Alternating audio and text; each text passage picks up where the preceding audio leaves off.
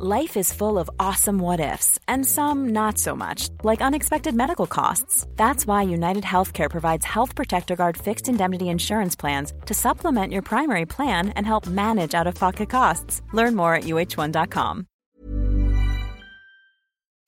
Las noticias. ¿Qué tal? ¿Cómo le va? Buenas tardes. Estás a punto de escuchar Yo soy Javier Alatorre. las noticias con Javier Alatorre. La vamos a pasar muy bien. Comenzamos. Te dejo libre aunque en verdad no quiero irme. Algo me frena, pero sé que no es amor. Es la costumbre a todo lo que me diste. Sea lo que sea es lo mejor para los dos. Ni me debes ni te debo. Se acabó una vez eterno. Buena te salga bien tu nuevo intento. Para que no vuelvas. Bueno, ni me debes ni te debo. Es el Karim León. Y, Camilo, ya la, la voz más tipludita. Qué raro, ¿a qué, ¿a qué productor se le habría ocurrido combinar esas voces tan distintas? Digo, Camilo le va súper bien, le va muy bien, llena, tiene, sobre todo en, la audiencia muy infantil y juvenil, le, le va muy bien a Camilo. Él está casado, si no me equivoco, con una de las hijas de Montaner, ¿no? De Pablo Montaner. Y le va súper bien y es este, muy agradable, muy sangre ligera, es a todo dar. Pero a mí me parece que, que la voz es como de ardillita, ¿no? ¿No? Como de las ardillitas de, ¿cómo se llama? De, ¿te acuerdas de las ardillitas? Y de pronto con el vocerrón del, del, ¿cómo se llama? Del Karim, del Karim León, está raro. Digo, yo sé que las producciones jalan y si pusieron al Bad Bunny con Frontera, pues que no pongan a Camilo con el Karim. A ver, señor productor, póngale. Ni te debo. Se acabó una vez eterno. Buena suerte con tu gran amor. Que te salga bien tu nuevo intento. Para que no vuelvas con el corazón abierto. Ni me debes ni te debo. Se acabó nada es eterno. Bueno, bueno, muy bien, no se ponga triste. No se ponga Es que hay canciones para todo. Luego las canciones tienen la culpa, Miguelón. Las canciones y la literatura a veces tienen la culpa. Te da para arriba, te da para abajo, ¿no? ¿Verdad? Anda uno así navegando y ¡zas! te ponen la canción y la gente empieza, ay, sí, es que estoy tan triste. No, entonces mejor no se ponga triste. ¿Qué, qué cosa, qué efecto tiene la música, ¿no? ¿Qué efecto tienen, tienen las canciones? Siempre va a haber un roto para un descosido, entonces siempre va a tener una canción para cada, para cada momento, ¿no? Entonces, mejor, yo creo que nuestro productor amaneció medio pico caído y entonces este nos puso esta de, de ni me deben ni te debo, a menos de que ya se esté acercando la quincena y esté negociando, quién sabe. Pero vamos viendo. Oiga, qué gusto, qué gusto saludarlo. ¿Cómo estás, Miguel Aquino? Muy bien, Javier, muy bien. Me da mucho gusto saludarte, saludar a todos nuestros amigos. Muy buenos días, buenas tardes ya en algunas partes de- del país. Evaluna Montaner, Evaluna Montaner. Fíjate la Evaluna. También una- canta ella, creo. pareja. Ajá. Hace, no tiene mucho que sacaron por ahí su, este, su, su reality de, de, de los Montaner. Ah. Y la verdad es que un día me senté a verlo. Soy fan de Ricardo Montaner. La verdad es que creo que es de esos intérpretes que todavía este, son de los que sienten realmente cuando cantan. Y me senté a verlo, pero dije, ¿de verdad alguien puede ser tan feliz? ¿De verdad hay familias en donde no se dan una patada y de repente No, una- pues una patada mentada? no. Oye, para empezar, Mentadas todos puede ser. de blanco y todo blanco y todo muy reluciente, todo muy padre. Pues y es un Camilo llegó y reality. encajó ahí perfecto, ¿eh? Es un reality, aunque así son, ¿eh? Son muy sangre ligera todos. Verdaderamente, nada más que le, le acomodan, ¿no? Le van acomodando también un, un poquito. No lo he visto, honestamente no lo he visto. Y el papasuegro es este Montaner. Sí, claro, claro, y todo ocurre en la residencia de los Montaner. Todo, en realidad, pues ayer el principal protagonista es Montaner y ya sus hijas, su esposa, Camilo, sus hijos, que también, bueno, ya ves que también son, este, cantan y están en los shows de estos de la, de la, eh, de, de, la voz y cosas por el estilo, sí, sí, pero la, sí, sus esposas, que ellos sí Todos. son un poco distintos, ¿no? Los hijos de, de Ricardo, de Ricardo, Ricardo Montaner. Son más como el cuñado, ¿no? Como Camilo, no lo sé, Javier, porque ellos ¿no? incluso no son... hasta, ¿cómo, ¿cómo, son Ricky y... Ricky Ay, Ricón. No. no. A Mau y Ricky. Lo bueno que tenemos ah, aquí a Leo, que él es especialista nos, en cuestiones musicales. Mau y Ricky, que sí tienen un concepto distinto, incluso hasta en la personalidad, pero bueno, también son de los que besan son al padre. Felices. Y... Son súper sí, sí. felices. Está bien, hombre, ¿para qué andar con amarguras viendo cosas? Este, fíjate que eh, hay, hay ocasiones, no te ha tocado en algún lugar de trabajo o, o pues no sé, que de pronto en la, la, cuestión así familiar y demás, este, gente que a la primera ya tiene, no, esto, esto no va a jalar, no, esto no va a funcionar. O sea, gente que va arrastrando la negatividad, pero de una manera impresionante. Yo no sé por qué. Yo no, yo no, no sé, por ejemplo, a la hora de hacer cuestiones laborales o, o, vaya, siempre en alguna oficina, pues va a haber alguien así de, no, es que odio a mi jefe, ¿no? Y también hay unos jefes que se lo merecen, ¿no? Pero este, se quedan ahí atorados. Y dice, ya, ahora sí que como dice eh, este, los de firme, ya supérame, ¿no? Ya supéralo y deja de tener el coraje encajado y sigue para adelante, porque si no, nunca vas a hacer nada, nunca vas a producir. Bueno, a ver, vámonos rápido porque hay muchísima, muchísima información. Nos están preguntando, Miguelón, que si es real la lista de 61 personas que están buscando ya con ficha roja. No sé si, si esta es únicamente una especie de buscapiés de la fiscalía de 61 personas que de alguna u otra manera trabajaban, me parecen muchos, no lo sé, con Genaro García Luna.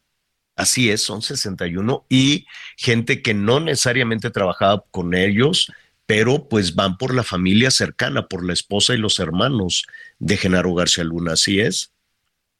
Este, mira Javier, sobre el tema de que esa sea la lista buena, eh, la verdad es que no me atrevería a decirte eh, que, que, lo es, porque evidentemente se trata, se trata de, una, de una filtración de que existe una investigación contra varias personas alrededor de, de García Luna, sí. Mira, yo estoy en un, ahí en un chat donde está precisamente la unidad de inteligencia financiera.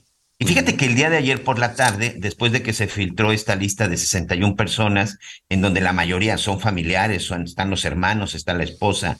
Pero hay unos empresarios también. Hay unos que empresarios no, que finalmente. No vamos a decir el nombre hasta. No, no, no, porque ¿no? todo, insisto, eh, mira, de entrada no, no podemos darla por buena porque de manera oficial no debería de, no debería de estar esa, esa lista en la calle por una simple sencilla razón. Si son personas que son investigadas, si son personas que en determinado momento están bajo un proceso, pues en dónde queda el sigilo, el sigilo de la claro. propia investigación. Es una filtración burda que más afecta al proceso que beneficia. Como tú dices, creo que parece más un buscapié que otra cosa, o simplemente una especie de persecución.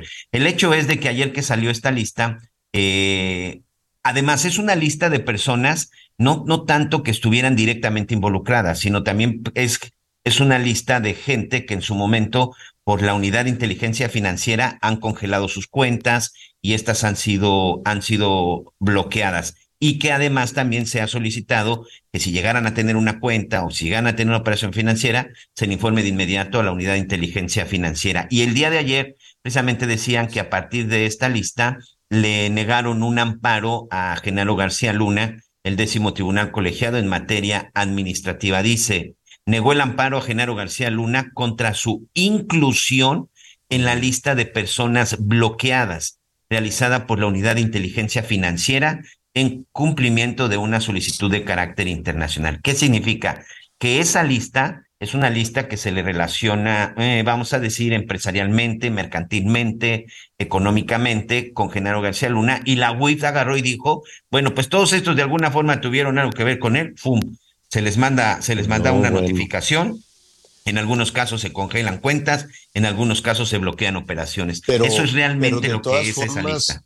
Yo, yo siempre he pensado que si le vas a bloquear eh, la cuenta o, o- o vas a, se requiere no nada más una sospecha, sino ya alguna investigación mucho más sólida, que no sea un tema de, ¿cómo te diré?, de estado de ánimo, de odio a García Luna y todo lo que tenga alrededor, ¿no? Quiero suponer, porque si no, eh, te, acuerdas, te acuerdas cuánto ya, eh, bueno, sigue, sigue el asunto. Era una suerte de tribunal en Palacio Nacional, donde pues eh, exhibías a personajes sin ninguna investigación, sin nada, nada más decías, este es empresario, este es neoliberal, y la palabra, y eso se convirtió en una mala palabra, se convirtió en un crimen, ser empresario se convirtió en un crimen, ser este neoliberal se convirtió en un crimen, no, no es ningún crimen, tú puedes tener la decisión o el perfil político que tú quieras, ser, te acuerdas, aspiracionista,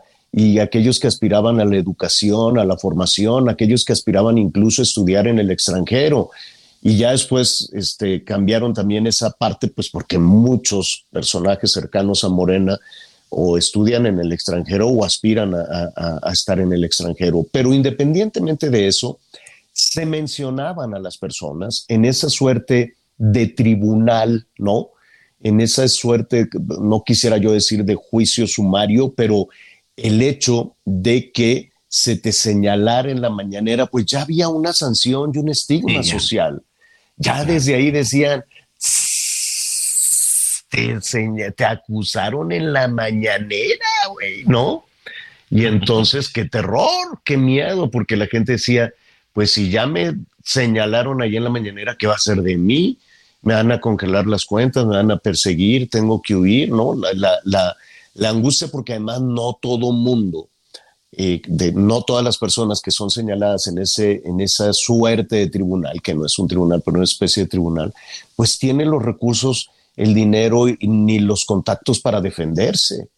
Acuérdate que en este país la ley depende de el dinero que tengas para defenderte y de una, una línea hacia eh, los gobernantes en turno, el que sea, que te signifique este, gracia, o, ¿no? o del estás conmigo, estás en contra mía, Javier, lamentablemente. Claro, claro. Pero así es con todos, ¿eh? No, no nada más es el asunto de Morena. Así ha sido. ¿Qué, qué quiere que le diga con el PRI? Todos los años de terror del PRI. Pregúntenle a la maestra Bester. A muchos, a muchísimos. O sea, nada más el, el, el, el señalar. Y eso es, no sé si en el mundo, pero eso es un perfil de las y los políticos mexicanos. Por alguna razón está en su DNA, por alguna razón así sucede y tienen la fuerza, tienen el poder para señalar. Ahora, si, si estos 61 cometieron un delito, le robaron a la gente, se llevaron el, el dinero de la gente, eh, realizaron extorsiones, tuvieron vínculos con el narco, todo este tipo de cosas, pues que se les castigue a los de hace 20 años, a los de hace 18, a los de hace 10, a los de hace 6 o a los de hace 2 o a los de hace 1. Pero que también se castigue, por ejemplo, a todos los del 2021. Eso como, como que se dio vuelta la hoja.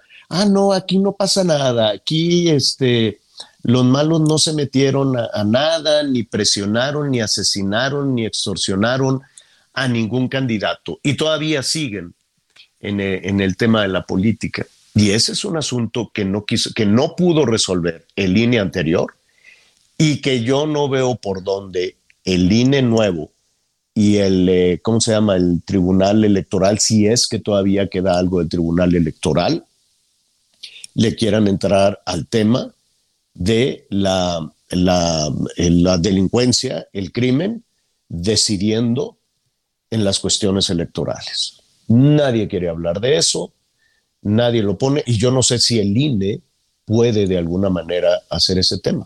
Hoy, por cierto, vamos a hablar de uno de los partidos, eh, ¿te acuerdas de Movimiento Ciudadano? Mira, es un... Y, y me acuerdo solo por la canción.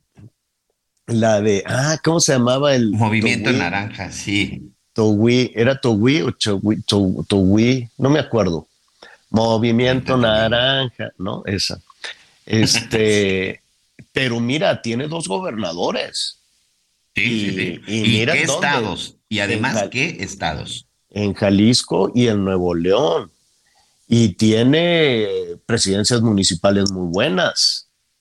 O sea, tiene su fuerza tiene su jalón. Yoahui. Suena mejor Chahui, pero bueno, Yoahui. Este, saludos a Yoahui, ya estar grande el Yoahui. Hace cuántos años fue lo de, lo de, pues quién sabe. Oye, este, ¿a qué iba? Ah, bueno, no, es un partido pequeñito y se sentía, no tan pequeñito, pues porque tiene Jalisco, tiene Nuevo León, tiene Monterrey, tiene, tiene su fuerza tiene personajes que se les veía, ¿no? Que se les veía espolones para, para que jalaran en la Cámara de Diputados. O sea, sí, sí tenían ahí su fuerza, pero no sabes, ahora resulta que también, que también están a la sombra de Morena, o cómo está la cosa, yo no entendí. Tienen además un dineral, ¿eh? Tienen un dineral que, por cierto, pues al ratito vamos a platicar con, con el diputado Chertorivsky, Salomón, porque les dieron un dineral, pero no concursaron. Dijeron, ¿me das dinero porque voy a ir a concursar para el gobierno del Estado de México, el de Coahuila? Sí, órale. ¿Cuánto quieres? Pues no sé, creo que fueron como 700 millones, Miguel, una cosa por el estilo. Al ratito sacamos las cuentas y no sí. concursaron. Entonces, ¿en qué te gastaste el dinero? En bardas, y lo que ha resultado muy polémico es que hagan todo un evento para eh, irse en contra del PRI. Yo no soy priista ni mucho menos. No, hombre, después de la temporada de Peña Nieto, para nada. No soy ni priista, tampoco soy panista, eh, tampoco de Morena. Yo, yo, la verdad. Somos apartidistas. Absolutamente partidistas. ¿Y sabes por qué? Yo, yo entiendo que hay mucha gente que simpatiza con Morena y lo respeto muchísimo por lo que tú quieras, por las ayudas, por la posición ideológica, por lo que sea, y me gusta que la gente tenga simpatía por algún partido. Hay otros que simpatizan con el PAN, otros con el PRI, otros con Movimiento. Honestamente, yo no he visto un solo beneficio, ni para mí ni para mi familia, de ningún partido político, de ninguno los he mantenido durante más de 30 años a todos y no me han regresado absolutamente nada. Yo no sé si hay otro, estoy hablando a título personal. Yo por eso, desde una posición no solo neutral, sino demandante a los partidos, es como veo las cosas. Digo, entonces, ¿para qué te di esa cantidad de dinero enorme? Porque no te la da el presidente, no te la da el INE, te la damos nosotros los ciudadanos. ¿Y qué hiciste con ella? Ah, fui a, pintar bardas contra el PRI. Y como que, ¿por qué en este momento, si no quisiste concursar, ahora te gastas el dinero? Porque las bardas cuestan, por más que digan los políticos, son, es iniciativa de los ciudadanos que ellos solitos salen con sus cubetas y, pon, y, ahí en las bardas está la empresa que las hizo. En la esquinita siempre ponen así, bardas, el chorrito, teléfono tal, ¿no? ¿Cuál ciudadano? Pues si eso cuesta. Eso cuesta y lo pagamos nosotros, nada más que se hacen coquis y andan las bardas y los carteles de todos los aspirantes a la presidencia por todos lados, ya hacen como que no pasa nada. Y me temo, Miguel, que nada sucederá, porque pues con el INE ya controlado, con el tribunal, pues ahí, ¿no? Muy desdibujado, pues ya definitivamente no cederá nada, que hay no sé cuántos cientos de denuncias y de demandas, no va a pasar absolutamente nada y el INE cumplirá las órdenes que se dicten desde Palacio Nacional. Punto. Eso es lo que hay. ¿Para qué, para qué le damos vueltas? Pero en medio de todo eso, al ratito, vamos a platicar con este legislador que nos diga, pues en qué momento ya, ya este, ya cambiaron de, de ¿cómo se llama? De, pues ya forman parte de, de toda la minucia. Pues ni siquiera es alianza, porque les truenan los dedos. Cuando tienes una alianza, pues todos tienen voz y voto, sean chiquitos o pequeños. Nombre, todo, toda la menudencia de partidos que están ahí a la sombra de Morena, en su momento estuvieron a la sombra del PRI, son iguales.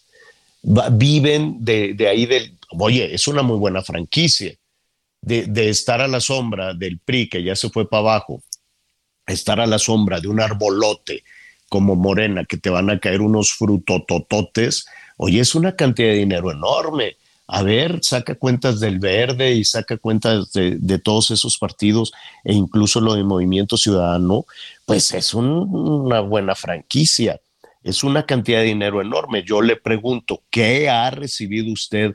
Si quiere no de Morena, porque es una, este movimiento es una híjole, pues está muy, muy enraizado, no, no, no, no se ve la diferencia entre gobierno y partido. Son como la misma cosa, ¿no? Entonces no, no, no, no se tiene el perfil de Morena como un partido político, sino, pues Morena es Palacio Nacional, Morena es el presidente López Obrador. Eso es, es así que todavía todos los candidatos de Morena siguen dependiendo de eso, ¿no? En sus campañas. Siguen de, y yo no sé qué va a pasar qué va a pasar el año que entra, qué va a pasar cuando, cuando ese cemento mm, se supone que ya no lo tendrían, pero pues no, no lo sabemos. Bueno, pues al ratito vamos a platicar con Salomón a ver qué, qué lo que dice. Eh, raro, ¿no? O polémico esto de, de no votar por el PRI cuando estamos a nada ya de las elecciones en el Estado de México, en Coahuila. Gracias por sus comentarios. Si ando un poquito ronco, poquito, Ahorita en el corte me va a tomar un, un tecito. Ayer sí me dio un gripón. Yo pensé que era el polen, la ceniza, lo que tú quieras y mandes. Pero bueno, terminó el programa y dije, quítense que ya me voy. No me gustan las medicinas, pero pues me tomé una medicinita. Y hoy ya, ya nada más así, mocosón. Bendito sea Dios ya es nada más, nada más la voz, ya nomás me quedó la tos, como dice la canción. Pero bien y de buenas, porque si no, no jala. A ver, ¿ya tienes tus boletos, Miguelón? No, señor, todavía no tengo mis boletos. No, sigue apareciendo en la aplicación, solo preventa para, para abonados. Y no he podido conseguir a alguien que me pueda comprar mi boleto. Abonados son los que viven del presupuesto, Miguelón, así, ¿no? Los que están, ¿y qué, ¿y qué hace tu marido? Está abonado. Ah, qué bueno. y no me lo vas a creer, aquí en mi computadora tengo abierta la aplicación. Ah, porque déjame decirte que hay una app de Chivas, ¿no? Ajá, hay, una app de Chivas. Tú te metes ahí al app de Chivas oficial y pues tiene ahí un menú en donde dice boletos. Te vas a boletos y sí, ahí está la, la, la, indicación, pero es preventa solo para la gente que tenga bonos. Te piden un código de barras, te piden una serie de datos, que evidentemente pues solo viene en tu tarjeta si eres una persona que tiene un abono. Y pues como yo no lo tengo, voy a mm, tener que esperar hasta que salga a ver, la venta un alma, un alma caritativa que nos está escuchando allá en el Heraldo Radio Jalisco, allá en la zona metropolitana de Guadalajara. ¿De qué se trata? Hay que ir a hacer fila le puedo decir a la Susana, mi prima, Miguelón, o, qué hacemos a mis parientes allá en Guadalajara tan bonito, el Heraldo Radio en el 100.3 de la FM, pero no es de fila, ¿verdad? No es de ir con la tienda de campaña, así como todavía no. a lo de Luis Miguel. No sé si al final sí vayan a abrir ahí en el estadio Akron. ¿Te vas a ir a Guadalajara a dormir ahí en el patio? Miguelón. Señor, algo tengo que hacer, tengo que estar el domingo en el estadio de las Chivas pues te metes así en la bola, da un portazo. Eh, eh. ¿No me quieres acreditar como reportero? Ándale, es cierto. Puede una opción. Eso puede ser una opción. ¿Y usted quién es? Yo soy el enviado del Heraldo Radio en el 100.3 de la FM y hágale como quiera. Y si no, este, va a ver, le voy a ir a los Tigres. Saludos a los Tigres. Le voy a ir al Atlas, no. Ah, le voy a ir al Atlas. bueno, no me a reír porque me da tos. Oiga, estamos eh, iniciando, fíjese qué rápido se nos fue con los saludos, es que al Miguelón no le para la boca. Vamos a hacer una pausa y volvemos de inmediato. Ni me debes ni te debo, se acabó una vez eterno, buena suerte salga bien tu nuevo intento. Para que no vuelvas con el corazón abierto. Ni me debes ni te debo. Conéctate con Javier a través de Twitter, arroba javier-alatón. Sigue con nosotros. Volvemos con más noticias. Antes que los demás. Todavía hay más información. Continuamos. Para Alejandra Frausto, la cultura es la herramienta más poderosa para la transformación social. Compartir como un derecho para toda la gente, como un derecho humano. La secretaria de Cultura combate las desigualdades desde su trinchera. Un enorme poder para, desde esos espacios donde la herida social fuera más fuerte, donde se desató la violencia, tenemos la capacidad de desatar la paz. El respeto de los artesanos mexicanos es irreemplazable. Las marcas no habían tenido una buena práctica, normalmente habían plagiado vilmente y ellos tienen derecho a preservar sus elementos. Hay algunos que no están ni siquiera a la venta. Este miércoles, en Perfiles de Heraldo Media Group, Alejandra Frausto, secretaria de Cultura, referente de la noche, 21 horas, solo por Heraldo Televisión. Las noticias en resumen. Este martes fue asesinado el periodista Marco Aurelio Ramírez en Tehuacán, Puebla. De acuerdo con los reportes, el comunicador habría sido atacado mientras se encontraba circulando a bordo de su vehículo. Beatriz Gutiérrez Müller, esposa del presidente Andrés Manuel López Obrador, encabezó el encuentro Fandangos por la Lectura en Puerto Vallarta, Jalisco, acompañada por Rosa Isela Rodríguez, la secretaria de Seguridad y Protección Ciudadana.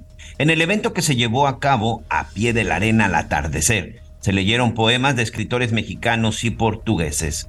La señora Gutiérrez Müller también platicó con estudiantes de secundaria, a quienes invitó a seguir fomentando el gusto por la lectura, mientras que la secretaria Rosa Isela Rodríguez le agradeció la invitación y la reconoció como una mujer inteligente, talentosa y enamorada de la lectura. Padres de familia de un kinder en el municipio de Juárez, Nuevo León, denunciaron al el intendente del plantel por presuntamente haber abusado sexualmente de cinco niñas. A través de redes sociales difundieron la fotografía del presunto violador, identificado como Heber, para dar con su paradero. Y hoy el dólar se compra en 17 pesos con 38 centavos y se vende en 18 pesos con 23 centavos. Consiéntete con la maestría y calidad milimétrica de nuestros sistemas de descanso. Te mereces un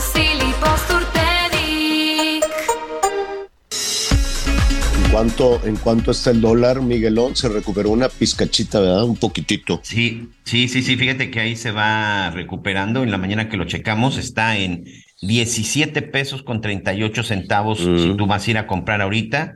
Este, perdón, si tú vas a, a sí, a comprar y en 18 con 23 centavos, señor. Ah, sí, 18 si vas y dice 18, 23, me da unos Si dólares quieres a com- tanto. sí, si los quieres vender, pues ya están 17, ¿no? Y Correcto. se está Em, recuperando, ¿eh? Tenía mucho que no lo veía arriba de los 18. Ujú, sí, lo, lo, lo vamos a ver. Eh, no, ayer estaba más caro, pues si querías ir a comprar dólares estaba un poquito más caro. Tal vez todas las este, anuncios que se han hecho alrededor de, de, bueno, pues todo este tema de, de la, como no, que no es expropiación, la, la ocupación de las vías del tren de Ferrosur, los acuerdos que ya medio se han alcanzado, al parecer sí les van a dar un, un dinero. Hay todavía hoy se habló muchísimo en la mañanera y eso pues eh, ayuda a descongestionar, ¿no? Toda esta situación de nerviosismo. El dinero es la cosa más nerviosa que pueda haber en, eh, en cualquier lugar. ¿eh? Es un asunto que se va, se mueve con una velocidad impresionante, ¿no? Es lo que siempre decimos, el dinero puede viajar en cuestión de segundos de un país al otro. Las personas, ¿no? Deberían también de moverse como el dinero, como las mercancías. En México las mercancías se movían con mucha mayor agilidad todavía en la administración anterior y ahora pues todo se sigue moviendo pero se ha entorpecido, ¿no? El pleito que trae la Secretaría de Hacienda con las aduanas, con la Marina, pues ha entorpecido muchísimo toda la cuestión comercial. Ah, no sabe cómo se batalla para para la entrada y salida de, de mercancías. Yo sé como muchas otras cosas que se parte de la buena fe, como la cuestión de las medicinas, la cuestión de las reformas educativas del sistema de salud, y todo se desmantela. Y entonces, pues lo mismo sucedió también con el comercio de mercancías, que sí jala, pero con mucha torpeza, no con la agilidad que se tenía en años, en años anteriores. ¿Qué pasó? No, que ahí, que los malos, que el narco, que pues sí, castiga a los malos, eh, suspende todo eso, pero no, no por eso vas a entorpecer todo el sistema de, de, comercio. Es lo mismo que pasó con el aeropuerto, ¿no? Como tienen que hacer manual la revisión de miles y miles de maletas, pues imagínate tú, por eso se queda ahí la gente siempre atorada. Oiga, y hablando de, de que el peso, pues ahí va, pian pianito, este, hay un anuncio, hay un anuncio que sí o sí pues eh, tiene impacto en las decisiones que toman eh, las personas que efectivamente mueven el dinero, ¿no? Lo pueden mover a México, aprovechando la cercanía con el mercado de consumidores más grande del mundo, con una cosa que se llama nearshoring, ¿no? Lo pueden decir, pues China me queda muy lejos, Asia me queda muy lejos, ya no es eh, tan, tan barato como se como se tenía toda, toda esa fama, ¿no? Y dicen, bueno, pues me puedo establecer en México, pero ¿qué, qué garantías tengo? ¿Cómo le hago para poder llevar el dinero que después no me digan, sabes que es de utilidad pública y no sé qué, entonces me lo voy a quedar? Oye, pues es que yo quería hacer una inversión en litio. No, pues ya no, me lo voy a quedar. Oye, es que yo quería poner unos gasoductos. No, pues ya no, porque son de, de ¿cómo se llama?, de seguridad nacional, etcétera, etcétera. Entonces, Sí, México es muy atractivo para los inversionistas, pero siempre hay una nube de sospecha de quién gobierna, qué ánimo tiene, cómo percibe, y la verdad es que el gobierno mexicano no, no, no ha mandado una señal de, al contrario, siempre dice que los culpables de todas las tragedias es el dinero, son los machuchones, son los que hacen las inversiones. Entonces, pues se ha ido batallando muchísimo en eso y ha, querido tomar el control de muchísimas otras cosas. Hay un tema que es la venta de Banamex, que sí o sí tiene impacto precisamente en esa percepción, en todas esas decisiones. Em, se suponía que Banamex se lo iban a vender a Grupo México, al señor Larrea, pero ahora pues levantó la mano un postor que dice que tiene el dinero suficiente. Es el gobierno. Y dice además que tiene un guardadito de 3 mil millones de dólares. No sé si con eso le alcance para la compra de Banamex.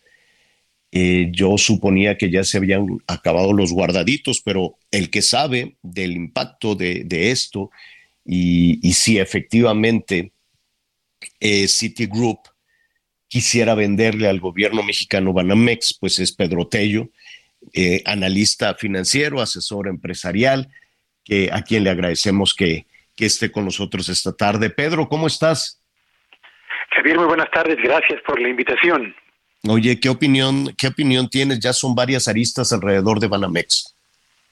Vaya que sí, yo diría que es un la, decisión que tomó hoy o que anunció más bien hoy Citi sobre la cancelación de la venta al señor Larrea de Banamex sorprendió evidentemente a todos.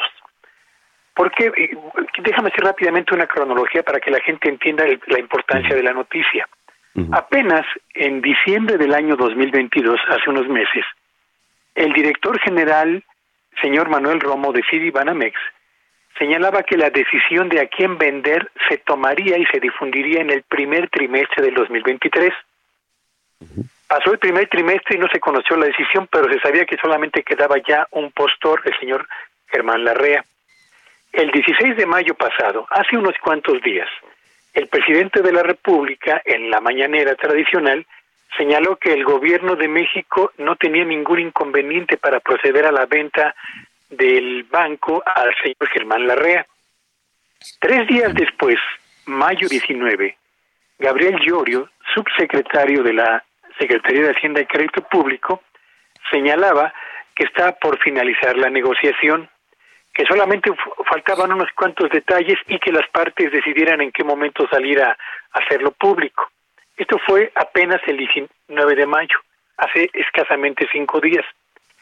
Pero de pronto se toma una decisión en el gobierno, que es la toma temporal o la ocupación temporal de las instalaciones de Ferromex, propiedad del señor Germán Larrea, precisamente el único postor para la compra de Banamex, y eso lo que provoca es un literal un cambio absoluto en el ambiente de la negociación, en su percepción, me refiero al señor Germán Larrea, sobre la seguridad y la certeza jurídica en México y desde luego a pensar detenidamente si valía la pena comprar o no Banamex. Y hoy sabemos pues que la decisión fue, en mi opinión, del señor Larrea, no del banco, de dar marcha atrás en una compra porque seguramente percibe dos cosas. Uno, que no hay la suficiente certeza jurídica en México como, para invertir en un negocio cuya maduración y ganancias le permitirán recuperar lo que va a invertir o lo que iba a invertir en el mediano, sino hasta en el largo plazo. Y dos, que la relación con el gobierno seguramente se ha tensado tanto que definitivamente para él lo mejor es concentrarse por ahora en el orden de los negocios que tiene y esto pues desde luego obligó a que Citibanamex saliera muy temprano a declarar que eh, había optado mejor por salir a la bolsa de valores a ofrecer vía acciones la propiedad o, a socializar la propiedad del banco para por esa vía terminar con el proceso de desincorporación que ha iniciado prácticamente desde hace eh, eh, 15 meses, Javier. Eh, es curioso que entonces ahora, Pedro, el único postor, el único que está levantando la mano para la compra del banco es el gobierno. Yo creo que se trata de una eh, primera un primer posicionamiento del gobierno federal en voz del presidente de la República en la mañanera de hoy, que yo creo que, para decirlo amablemente, es muy apresurada, por dos razones. Uno, porque para que se pueda concretar la compra de la mayor parte del capital de Banamex, hacen falta recursos, recursos que no tiene el gobierno de México. Hacen falta recursos para terminar la construcción del tren Maya, que sigue navegando en aguas muy turbulentas y con costos crecientes. Hacen falta recursos también para terminar la construcción de dos bocas, que frente a los cambios de última hora en la planeación, en la ingeniería. No la inauguraron, no la inauguraron ya el año pasado.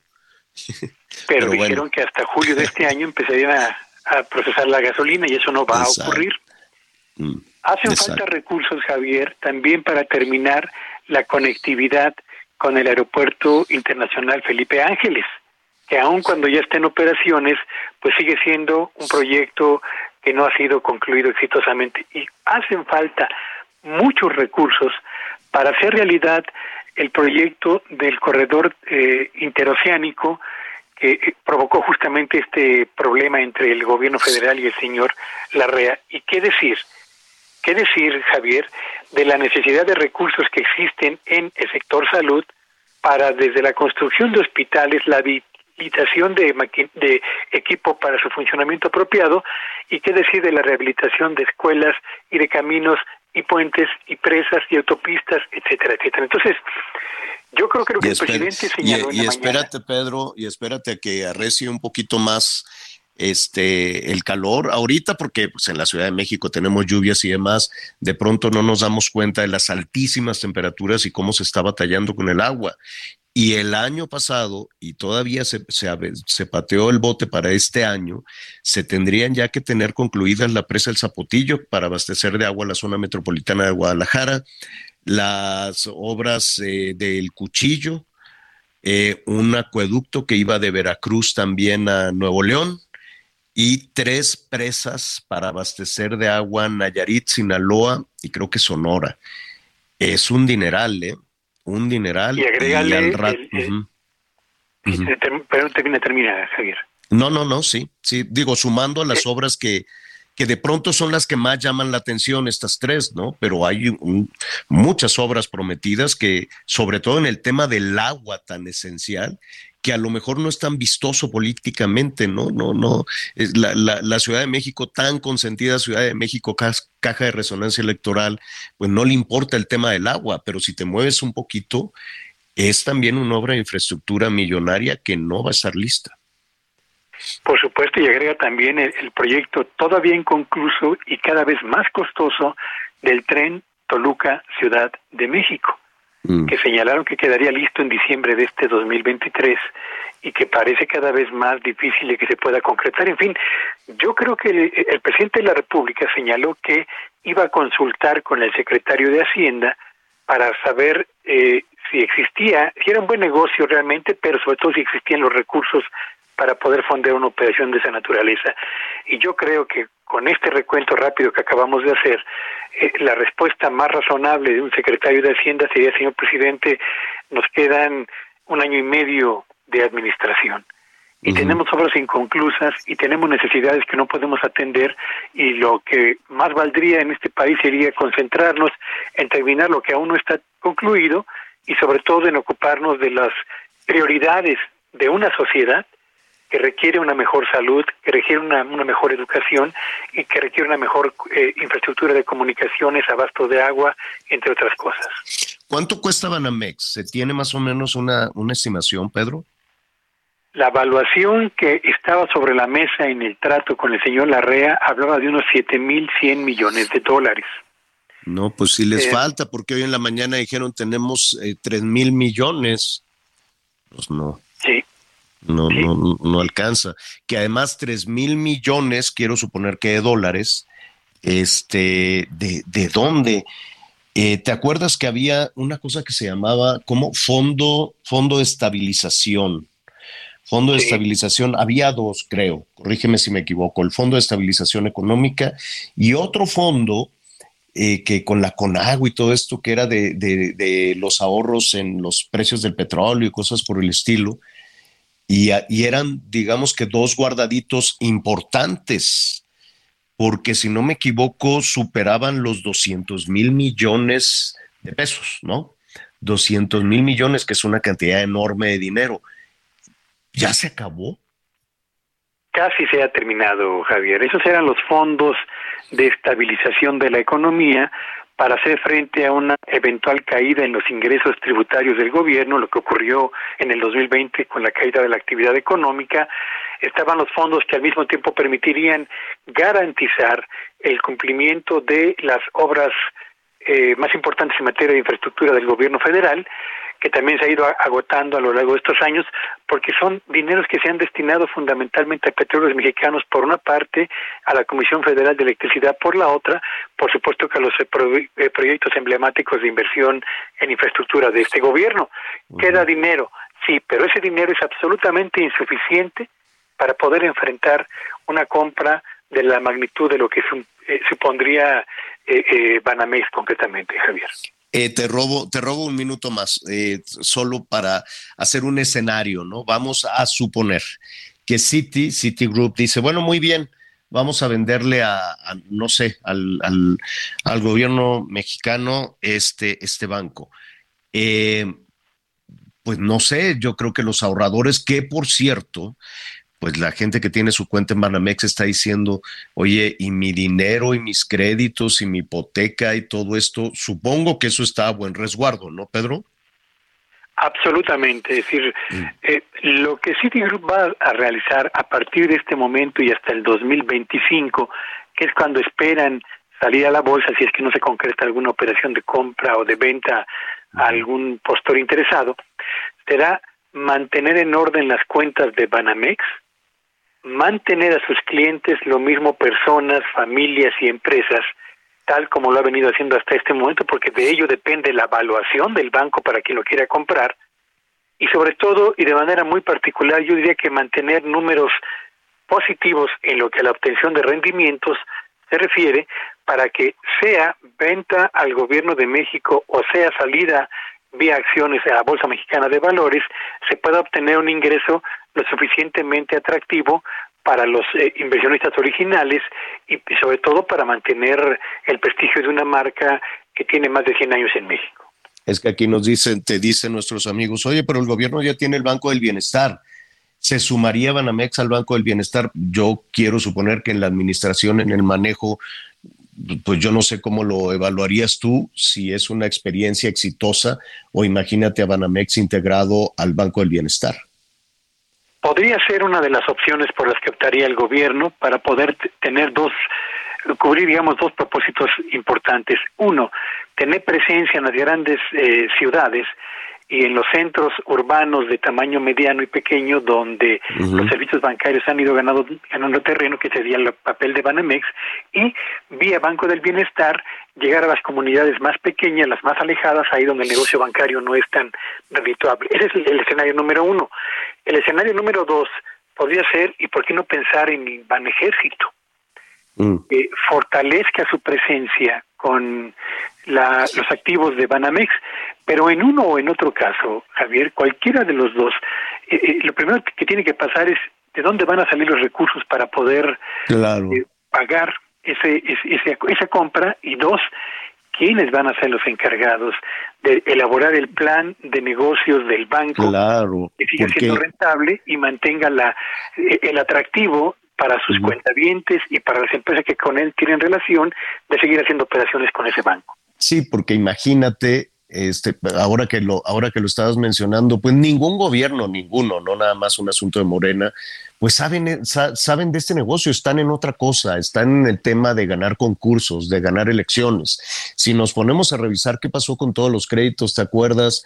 Los microcréditos, minicréditos, las tandas del bienestar, los créditos a la palabra, todo el montón de dinero que se comenzó a, repartir y que le decían, no, pues es que sí van a regresar, porque nos van a pagar, porque si no, no, si no, no les volvemos a prestar, seguramente no se recuperó un centavo. El, el, porcentaje de cartera vencida o de créditos que se entregaron y no fueron recuperados es muy elevado. Tan elevado Javier, que eh, aquella famosa idea de que vamos a empezar a prestar ahorita para ir acrecentando la bolsa de recursos que nos permite incrementar al mismo tiempo el número de beneficiados con estos créditos, pues dejó de ser rápidamente un discurso en, digamos, en la narrativa del gobierno, porque se empezaron a dar cuenta de que los no pagos iban creciendo hasta convertir eso literalmente en una válvula de escape importante de recursos públicos. Claro, la gente lo asoció como me dan mi, mi, beca, mi bono, mi ayuda y además me van a regalar este otro dinero de tandas y de cosas por el estilo. nadie lo percibió como, como un crédito, se percibió como, pues me dan más dinero, ¿dónde me formo? Y ahora a ver cómo cierras la llave.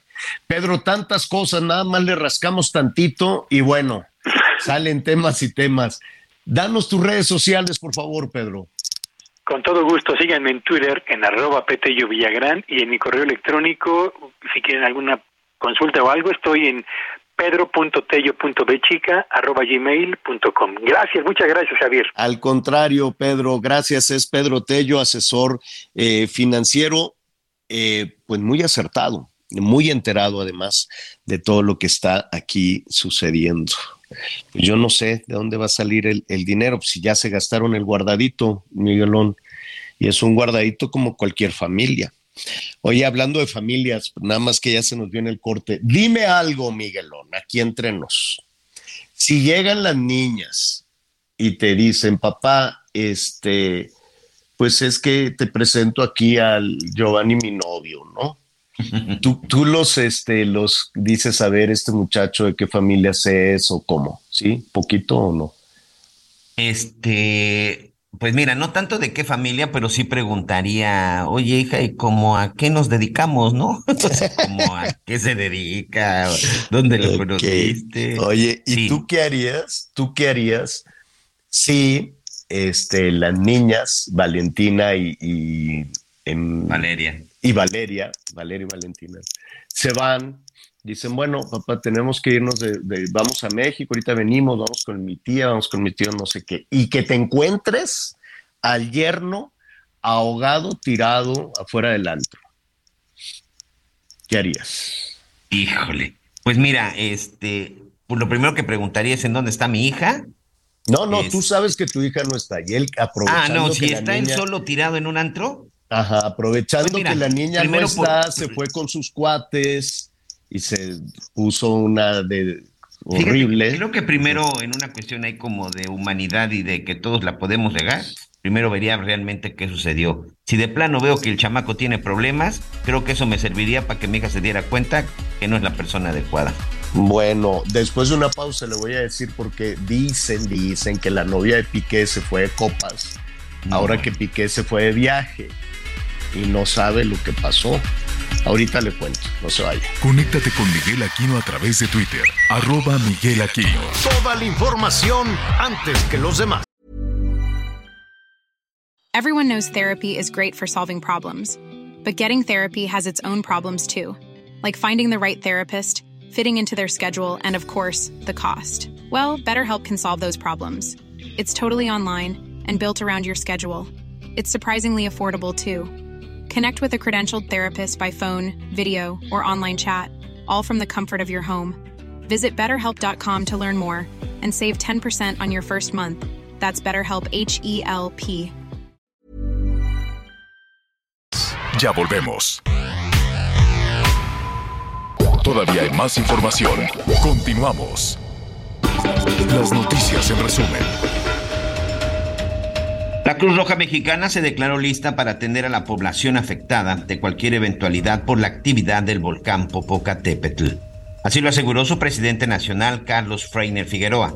Además detalló que en una primera etapa hay 800 socorristas que ya están en la alerta y 200 ambulancias cuyo número se podría ampliar a más de mil.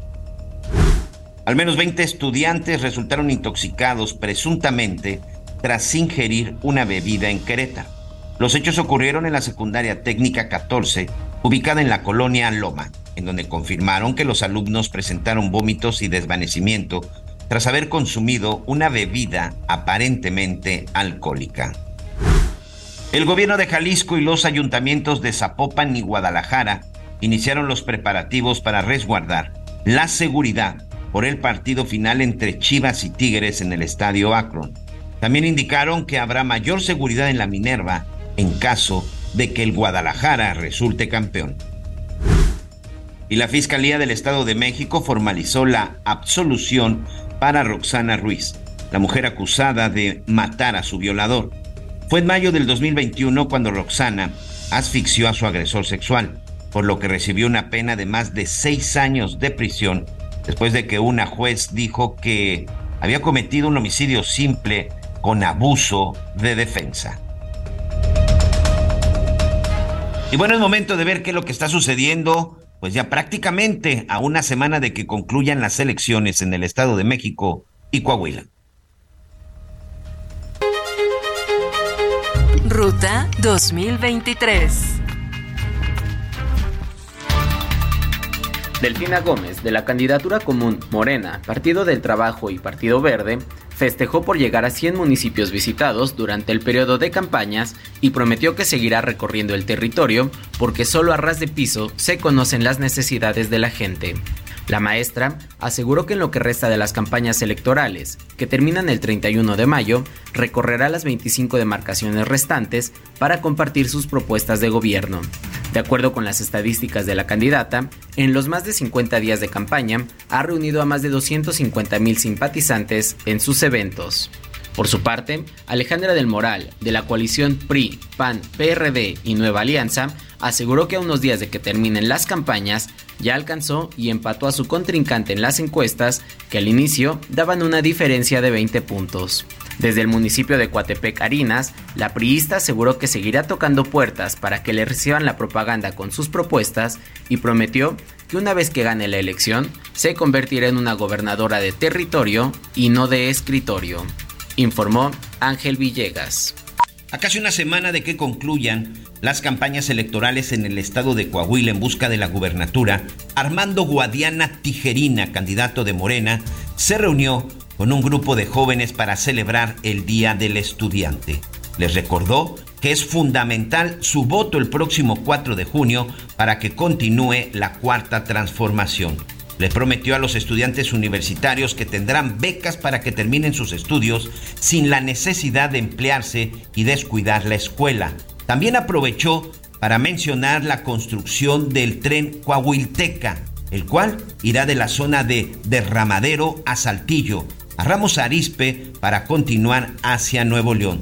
También aprovechó para informar que en caso de ganar el próximo 4 de junio, va a construir un estadio de fútbol en la zona de Saltillo que será de nivel de primera división.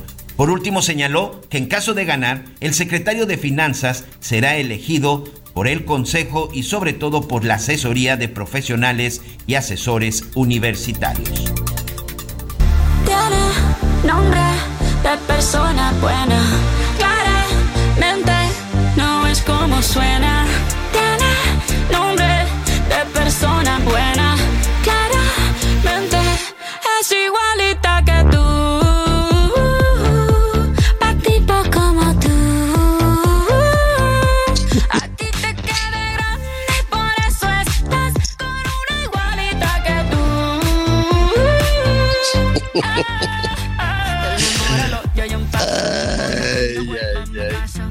Así o más enchilado, Miguelón, ¿no?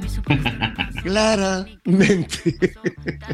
Ay, Dios santo. Y la, y la Clara, la novia del Piqué, le, le bailaba la canción a la, iba a decir a la Talía, a la Shakira. ¿no? Le decía al Piqué, a ver, grábame y mándaselo a la Shakira. Y ella sí le, una igualita que tú, quién sabe quién. Entonces, este, nada, pero el, el problema no es entre, entre Shakira y, la nueva novia de, de Piqué.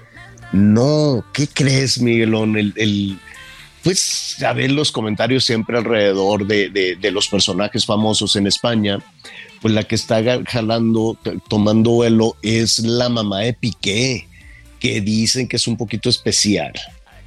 La mamá de Piqué, pues que dice, ay, mijito, tú tan estrella y que no sé qué. Lo trata todavía así un poquito adolescente, Piqué tiene 40 años, pero pues una mamá es una mamá, ¿no? Entonces están ahí pendiente de, y no, y que a ver, y qué va a hacer con tu dinero, y en fin, todas estas cosas.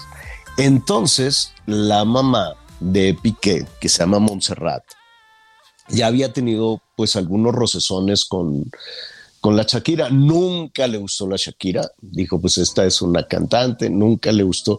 Es más, hubo un evento donde la estuvo sushiando así, ¿no? Le ponía, se ponía el dedo en la, en la boca cuando estaba Shakira diciendo algo y eso le dio la vuelta allá en España, ¿no? Que le decía, y Shakira hizo una cara de a mí no me chuches, ¿no? Y este, don't shoot me, como dicen, ¿no? Don't shoot me.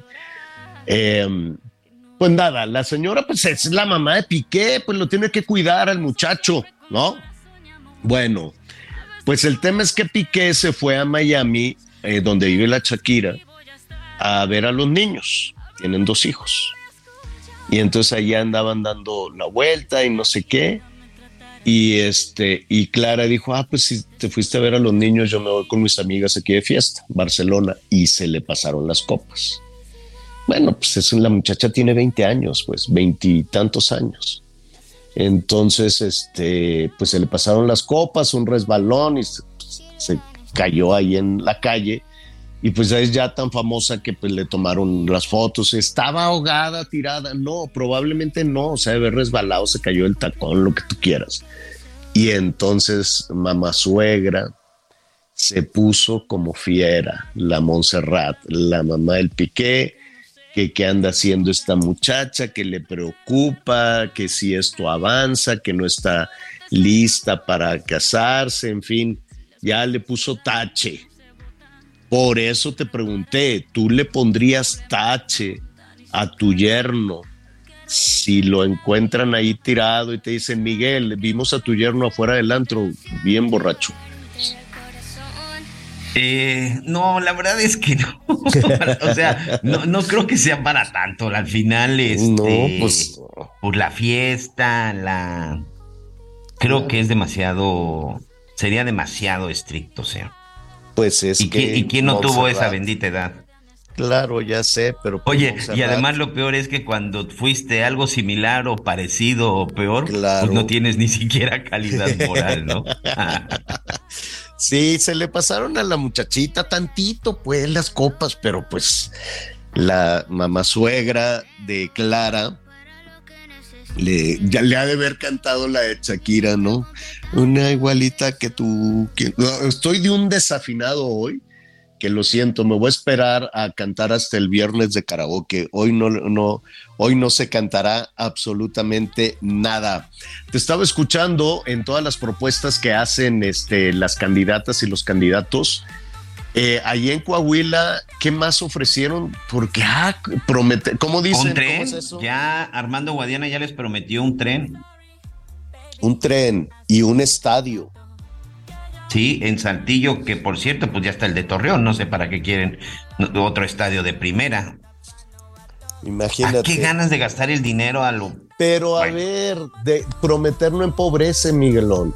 Eso si sí. uno hiciera una revisión de todo lo que nos ofrecen en las campañas y, y que se cumple, no, hombre, un porcentaje chiquititito, la verdad. O pueden anunciar, ya se hizo esto, ya se hizo aquello, ya se hizo el otro, y pues, y pues a ver, alégale, ¿no? La verdad, eh, que es más, también dijeron que un estadio, un tren y un concierto del Peso pluma. Del peso pluma, ¿no? Bueno, todo, y conforme se acerque la, la fecha, van a estar ofreciendo cada vez más, cada vez más cosas. Oye, los que em, uno de los temas que siempre se, se ofrece y donde nos quedan debiendo es eh, en, en seguridad. Es eh, no hay candidata o candidato que levante la mano para señalar al pasado y que digan que efectivamente ellos sí tienen la templanza, el carácter y que ellos sí saben cómo eh, terminar con este tema de la inseguridad. De hecho, en el 18 nos dijeron que en cuestión de seis meses, luego nos dijeron en cuestión de un año ya, los delincuentes van a dejar los rifles, van a dejar las armas, van a tomar los tractores, van a sembrar todo el país y las cosas cambiarán. Qué bonito, pues se oye, se oye fabuloso, Miguel. Y la verdad es que lo creemos porque lo queremos creer. En un país como el nuestro, que siempre estamos en procesos electorales, cuando llega alguien y nos da esas palabras, sobre todo si tiene la habilidad de conectar, la habilidad para ofrecer este, las cosas, pues lo quieres creer. Y dices, pues sí, este, y, volvemos a tener la esperanza y volvemos a tener eh, la fe de que las cosas cambien. A la distancia, pues no, no creo que nadie deliberadamente quiera encender eh, el país. Se toman decisiones, se van tomando decisiones y vemos que, por ejemplo, pues la inseguridad no solo no se controló, sino que subió. Y cifras oscuras de extorsiones, porque ¿quién denuncia una extorsión? ¿Cómo se denuncia una extorsión? Y cifras oscuras de las personas desaparecidas, y cifras en las que por alguna razón no se presentan o te ponen una serie de obstáculos para que no presentes la denuncia por una serie de delitos y entonces las estadísticas pueden reducir. Vamos a platicar en este momento con Carlos Juárez, él es director en México del Instituto para la Economía y la Paz, porque han presentado un documento muy interesante que se llama Índice de Paz 2023. Me da muchísimo gusto saludarte, Carlos, ¿cómo estás? Javier, muy buena tarde, saludos al auditorio y gracias por este espacio. Al contrario. como- ya mencionas, presentamos la décima edición del Índice de Paz México. Es un estudio amplio y bastante completo que pinta un panorama de las violencias que suceden en nuestro país. El rango es amplio, desde la violencia familiar, la violencia sexual, hasta las, eh, los delitos asociados con delincuencia organizada y el tráfico internacional de drogas. Nos pinta un panorama complejo, difícil, que no está siendo atendido, como ya mencionas, por eh, quienes son responsables de la seguridad pública. Em, yo sé que son, nos llevaría y, y te pediríamos, eh, te pediríamos además, Carlos, que en varias ocasiones ir poniendo diferentes, difer- diferentes sectores sobre sobre la mesa diferentes temas que tienen que ver, por ejemplo, con el tema de los homicidios, que si no me equivoco, en este estudio hay una reducción en el asunto de los homicidios, pero eh, los crímenes ligados al narcotráfico, por ejemplo, o la violencia de género va, va creciendo. ¿Qué de la parte de, este documento que ustedes tienen, este índice de paz, te preocupa más? hay muchos eh, factores que son preocupantes y alarmantes. Eh, como ya mencionas, los homicidios se redujeron un por ciento en el último año, pero esta mejora eh, menor es parte de una tendencia más amplia que es negativa. En los últimos ocho años los homicidios crecieron 63%. Estamos ante un escenario de mucha ilegalidad, pero sobre todo de mucha impunidad. Eh, ya mencionabas también las actividades de la delincuencia organizada y hoy vemos eh, una crisis que ya estaba anticipada en nuestro informe hace tres años, que es la crisis del fentanilo y las relaciones entre México y Estados Unidos y cómo el tráfico del fentanilo va reconfigurando la geografía de esta violencia, sobre todo eh, llevada desde los las disputas territoriales entre cárteles de drogas internacionales y nacionales. Em, ¿Cómo hacen, cómo hacen este documento? ¿Cómo hacen esta investigación? Es importante aclarar que toda la información que presentamos está basada en datos, en evidencia, en modelos estadísticos muy eh, robustos. Tomamos información oficial también, precisamente para evitar descalificaciones y el riesgo de decir que no son datos reales, son datos oficiales, los analizamos y llegamos a una eh, combinación de métricas que nos arrojan resultados que nos permiten decir qué estados son los más pacíficos, cuáles los menos pacíficos del país. Y en ese y en ese sentido es un tema de percepción o es un tema de cifras de datos duros.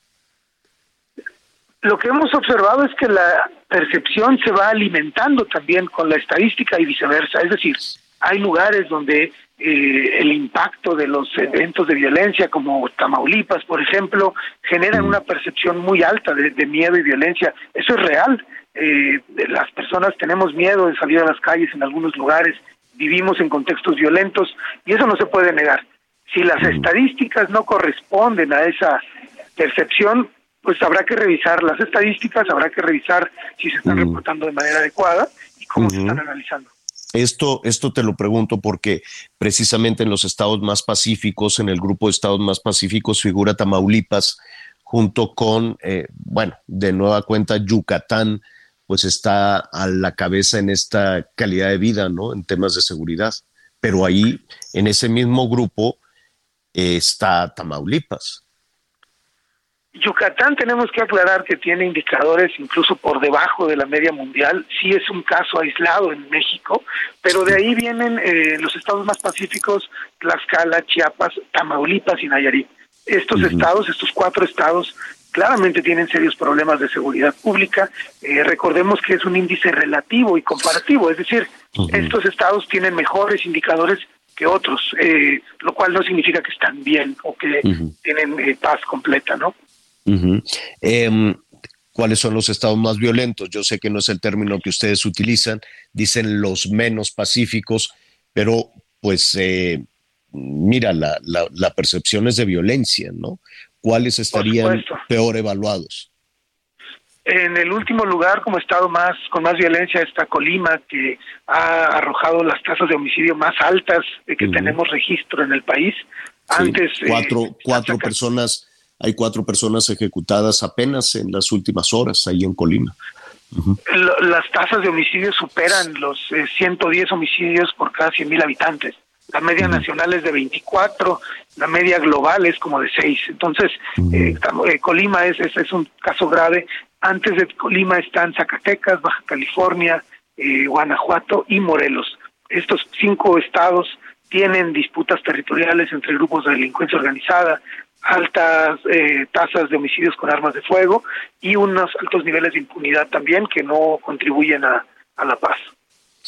Eh, eh, finalmente, esta percepción, hay, hay, hay, una cosa terrible cuando estamos revisando cifras y cuando estamos revisando datos y que puede ser dolorosa, que me refiero a pues esta tendencia que se tiene en México, no solo los gobernantes, sino también en ocasiones los ciudadanos, a normalizar una situación como esta. Y no es normal, definitivamente no, no es normal vivir, vivir así. Eh, ¿Se, se ha evaluado la percepción de México hacia afuera? Sí, por supuesto que no es normal, Javier, y por eso es que nosotros eh, publicamos cada año estos datos, eh, prendemos las alarmas que tengan que eh, sonar para decir que no es normal estos niveles de violencia. Eh, a nivel internacional ocupamos la posición 137 de 163 países que también evaluamos globalmente. Estamos muy bajos, tenemos eh, problemas graves. Te menciono un dato para, para que veamos cómo pinta México en el panorama global. El año pasado eh, rompimos nuevamente el récord de periodistas asesinados en México y de activistas medioambientales también. Eh, está México catalogado como el país más peligroso y mortífero para hacer activismo en favor del medio ambiente y el territorio, y está México clasificado como el segundo país del mundo más mortífero para hacer periodismo, solo después de Ucrania. Sí, que están en una guerra feroz, que están en una guerra brutal, pero en el momento en que esa guerra este, concluya, termina, que esperemos que sea pronto, pensábamos que iba a ser una guerra muy rápida eh, y no ha sido así, pero en el momento en que esto se acabe, pues México sería pues el país más peligroso del mundo en el ejercicio en el ejercicio periodístico. Estamos platicando con Carlos Juárez, director en México del Instituto para la Economía y la Paz. Eh, a ningún gobierno eh, municipal, estatal y mucho menos al gobierno federal le gustan las evaluaciones y mucho menos cuando vienen de, de alguna parte ciudadana. Han batallado con esto que debería ser al contrario, debería ser al revés uno supone que la parte de gobierno te diría, oye, esta herramienta me va a ayudar mucho, este análisis que estás haciendo me puede ayudar mucho. ¿Cómo es la relación que tienen ustedes con el gobierno? Mira, nuestra vocación es de diálogo, de colaboración. Queremos aportar datos para que haya mejor política pública. A todos nos conviene que mejoren los ejercicios de gobierno a todos niveles. Hace, hace un momento describíamos, eh, tú primero y después yo, el escenario complejo del país. Y yo diría, eh, tan solo basta con ver un programa de noticias como el tuyo o cualquier otro y vemos las primeras notas con que se abren la información, son todas de homicidios, desapariciones y violencia muy grave. Después viene la nota política y escuchamos a los líderes eh, del país en otra realidad que es ajena a lo que viven las personas en el territorio. Parece que ellos están disputando espacios de poder, espacios partidistas, espacios de, de privilegios que no corresponden a la realidad de lo que vivimos en, en las calles.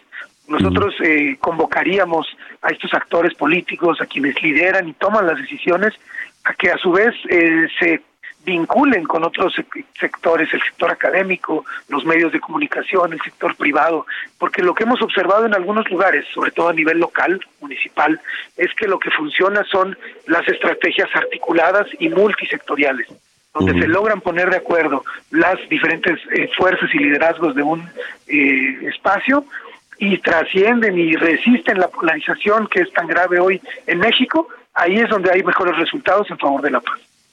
Carlos Juárez, director en México del Instituto para la Economía y la Paz, ¿cómo podemos consultar, finalmente, cómo podemos consultar este, este eh, trabajo? Nuestro informe es de descarga gratuita y lo pueden buscar en índice-de-paz-méxico.org. Eh, está lleno de información, hay muchísimos ángulos de análisis y de reflexión y creemos que podemos contribuir a esta conversación acerca de la paz en nuestro país porque ya es momento de que, de que trabajemos de manera más articulada y que empecemos a ver mejores resultados. Te agradezco muchísimo, Carlos, y estaremos pendientes de, de la investigación y el trabajo que están realizando. Muchísimas gracias. Gracias, buena tarde. Gracias, buenas tardes. Eh, le- a- antes de, de una pausa, es cumpleaños, Miguelón, del padre José Jesús Aguilar. Ah, un abrazo y todas nuestras estaba bendiciones. muy Sí, sí, malo. Y entonces, no, no estaba malo, le hicieron un chequeo. Sale en la tele y todo, en el en Masterchef y cosas por el estilo. Así es que felicidades, padre. A ver si le marcamos, nos envió un mensajito a nombre de todo, de todo el equipo le mandamos un pastel de manzana, dije de chochitos, no, mejor uno de manzana, como estuvo ahí, que lo, lo daban ahí revisando, yo creo que uno de manzana sí se puede comer. Entonces, felicidades al padre José de Jesús Aguilar. Déjame ver si nos puede tomar la llamada. Hacemos una pausa y volvemos. y placer a felicitarte. El día en que tú naciste, nacieron todas las flores. Y en la pila del bautismo cantaron los ruiseñores. Que te salga bien tu nuevo intento para que no vuelvas con el corazón abierto. Ni te debo. Se acabó, nada es eterno. Buena suerte con tu nuevo amor. Gracias por lo malo y por lo bueno. Y que quede claro por si algún día nos vemos. Conéctate con Javier a través de Instagram. Arroba Javier-Alador. Sigue con nosotros. Volvemos con más noticias. Antes que los demás. Todavía hay más información. Continuamos. Para Alejandra Frausto, la cultura es la herramienta más poderosa para la transformación social. Compartir como un derecho para toda la gente, como un derecho humano. La secretaria de Cultura combate las desigualdades desde su trinchera. Un enorme poder para, desde esos espacios donde la herida social fuera más fuerte, donde se desató la violencia, tenemos la capacidad de desatar la paz. El respeto de los artesanos mexicanos es irreemplazable. Las marcas no habían tenido una buena práctica, normalmente habían plagiado vilmente y ellos tienen derecho a preservar sus elementos. Hay algunos que no están ni siquiera a la venta. Este miércoles, en Perfiles de Heraldo Media Group, Alejandra Frausto, secretaria de Cultura, referente de la noche, 21 horas, solo por Heraldo Televisión. Descubre el soporte ideal para un sueño saludable toda la noche. Te mereces un Silly.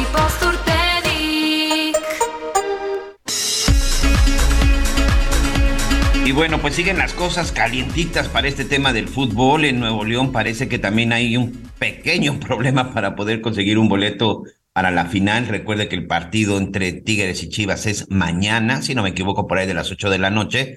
En unos minutos más precisamente estaremos platicando al respecto. Y el partido, el partido final será en Guadalajara. Y pues ya que estamos ya que estamos hablando pues de temas divertidos y sobre todo pues de estos momentos en los que todo mundo tiene que disfrutar, creo que las vacaciones y el tiempo en familia es una de las partes no necesarias, sino indispensables para cualquier ser humano. Por eso siempre me da mucho gusto platicar con Ingrid García, directora comercial de Viajando en Línea, para que nos ayudes de pronto en esa organización. No sé tú, Ingrid, yo soy muy, muy mal organizado cuando tengo que ver, bueno, para lo que sea, pero en temas de vacaciones de pronto digo, pues vamos a ver qué pasa y vamos a ver qué saliendo, qué, va saliendo y normalmente no me va tan bien. ¿Qué tal, Miguel? Pues muy contenta aquí de estar, por supuesto, con ustedes. Y pues bueno, la solución para eso, eh, Miguel, definitivamente es que planifiques vacaciones. Planificar vacaciones es sinónimo de ahorro, porque digo, no hay como salir eh, con poco tiempo de anticipación y comprar todo a la última hora que planearlo. Por eso viajando en línea siempre tiene la mejor opción para que se vayan de vacaciones a Disney, así como lo escucharon, a Disney en Orlando, Florida, con esta eh, oportunidad, porque realmente es una oportunidad que se agota rapidísimo, por eso es muy importante que la gente escuche que es una promoción, es una oportunidad para que puedan comprarla en el momento, con cualquier tarjeta, cualquier tarjeta que comience con 4, con 5, para que la puedan aprovechar y la puedan congelar, pero primero escuchen bien, tomen nota y al finalizar tienen que marcar la línea de compra. Van a poder disfrutar de la magia de Disney en Orlando de manera ilimitada. Es hospedaje garantizado este 2023 y parte del 2024 y el monto de inversiones por día. Ustedes van a invertir 7.990 pesos por día y qué les va a incluir. Recordemos que es un viaje largo, por eso es lo recomendable son mínimo cinco días para que valga la pena. Y pues bueno, ¿qué, van a- qué les va a incluir? Son cuatro personas dentro de la habitación, por supuesto estamos hablando de hoteles de máxima calidad dentro del área de Disney o dentro del área de estudios universales. Además, van a tener 30% de descuento en vuelos, ya que es lo único que no incluye esta promoción. No incluye boletos de avión ni impuestos. Pero les vamos a dar adicional nueve meses de fecha abierta para que elijan cuándo vacacionar. Por eso es importante lo que les menciono, que es para que puedan congelar en este momento esta promoción de manera segura y puedan viajar hasta febrero del 2024. Ahora, la gente que se comunique y compre, solamente tenemos 20 promociones, 20 lugares. La gente que se comunique y compre con cualquier tarjeta, van a, les vamos a dar los siguientes beneficios, que son importantísimos y son básicamente, básicamente los mejores. Uno, les vamos a ayudar eh, con una carta invitación, es una carta consular que les ayuda para el trámite de su visa y es un apoyo integral, es una guía, un paso a paso para que puedan tener este documento y puedan hacer el viaje. Y adicional, les vamos a incluir los desayunos. Es decir, tú vas a contratar cinco días y ya vas a tener, por supuesto, cinco días de hospedaje para cuatro personas dentro de los circuitos más importantes que es de Disney y Estudios Universales, que también nos permite incluir los traslados a los parques y adicional el tema de la carta invitación y los desayunos. Por eso es importantísimo que marquen y compren la promoción con cualquier tarjeta al 5520 001975. 5520 001975. Ya tienes por ahí el teléfono, Miguel, para que esta ocasión tú puedas planificar las vacaciones y vas a ver que va a ser muy diferente. Mira, de repente aquí me cuesta un poquito de trabajo, así que ¿por qué no me lo repites, por favor?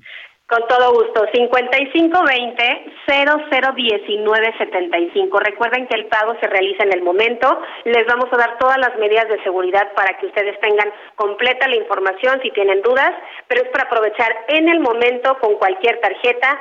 5520-001975, sobre todo porque prácticamente ya te incluyen pues la familia semicompleta, ¿no? Digo, normalmente hay familias de cuatro personas, no se limiten si hay cinco personas o seis personas, marquen, les van a dar completa la información, 5520-001975, para que puedan comprar esta magnífica promoción e irse de vacaciones a Disney.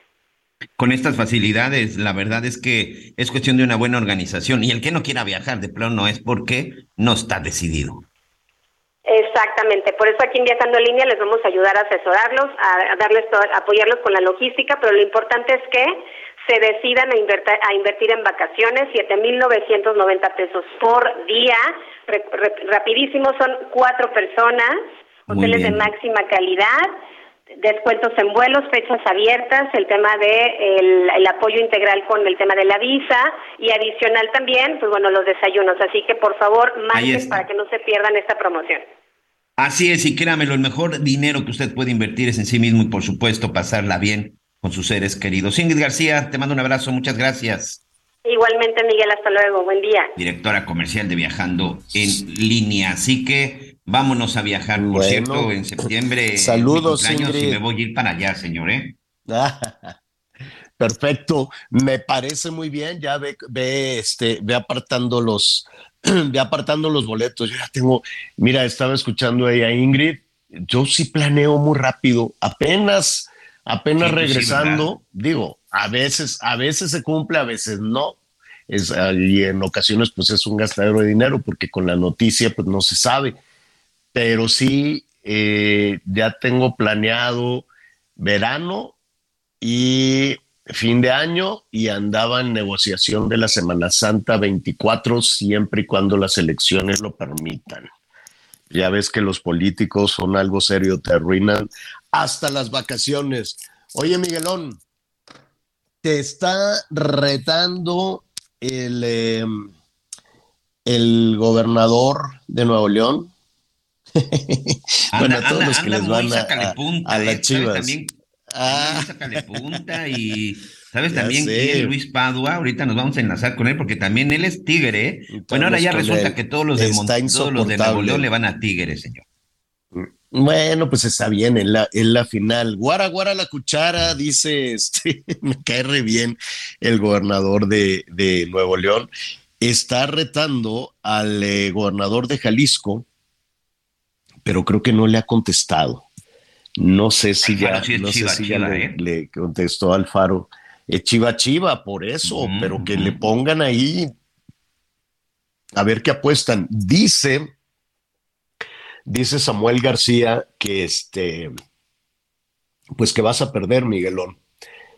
Que Alfaro y tú van a perder, eso es lo que dice.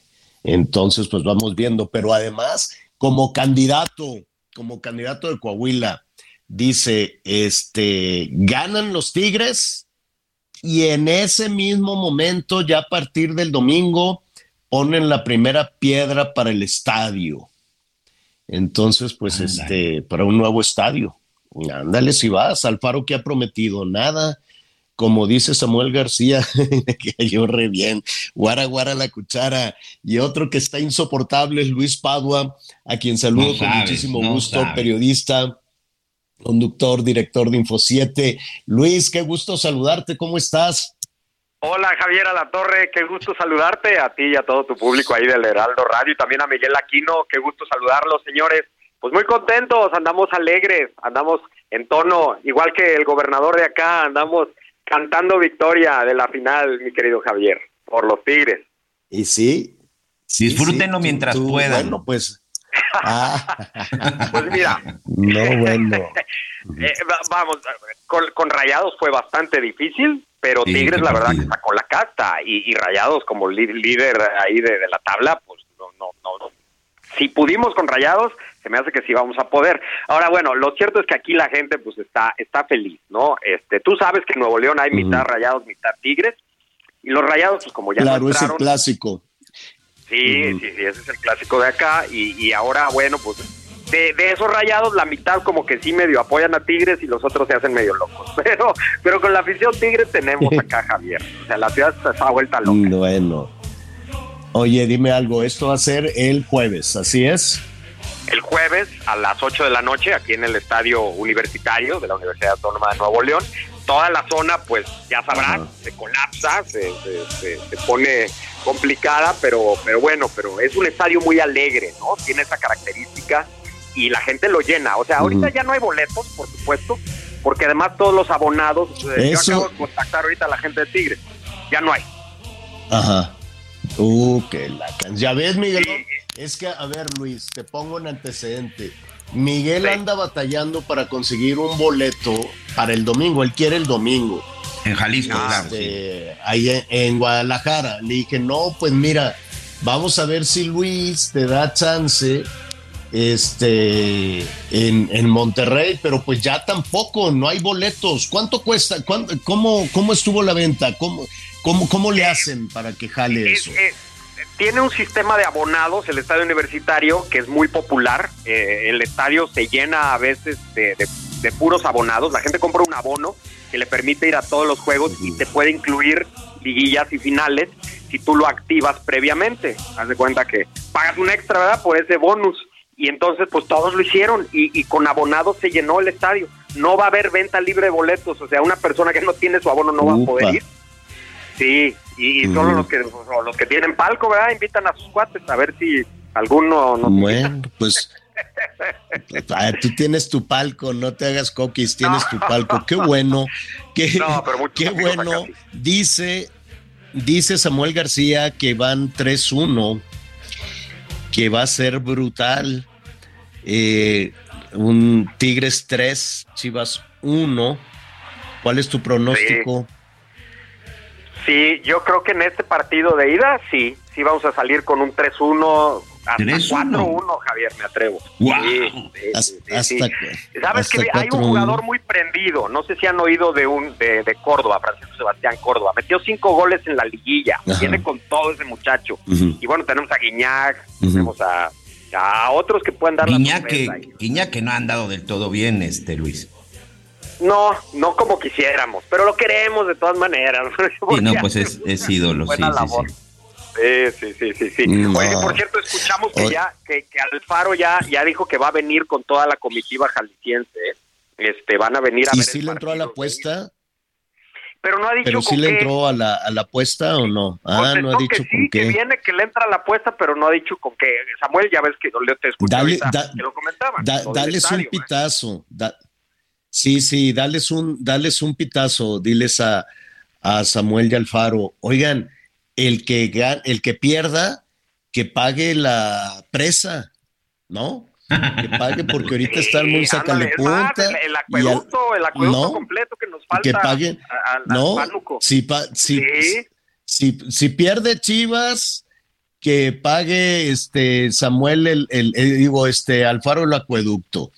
Si gana eh, Chivas, pues que pague el Zapotillo, la presa El Zapotillo, que fíjate que esa presa era para Guanajuato, pero pues ahora con lo que pasó, ¿no? Ahora como son de Acción Nacional, les quitaron todo el agua, los echaron para afuera y dijeron, no, el Zapotillo solo para, para Jalisco.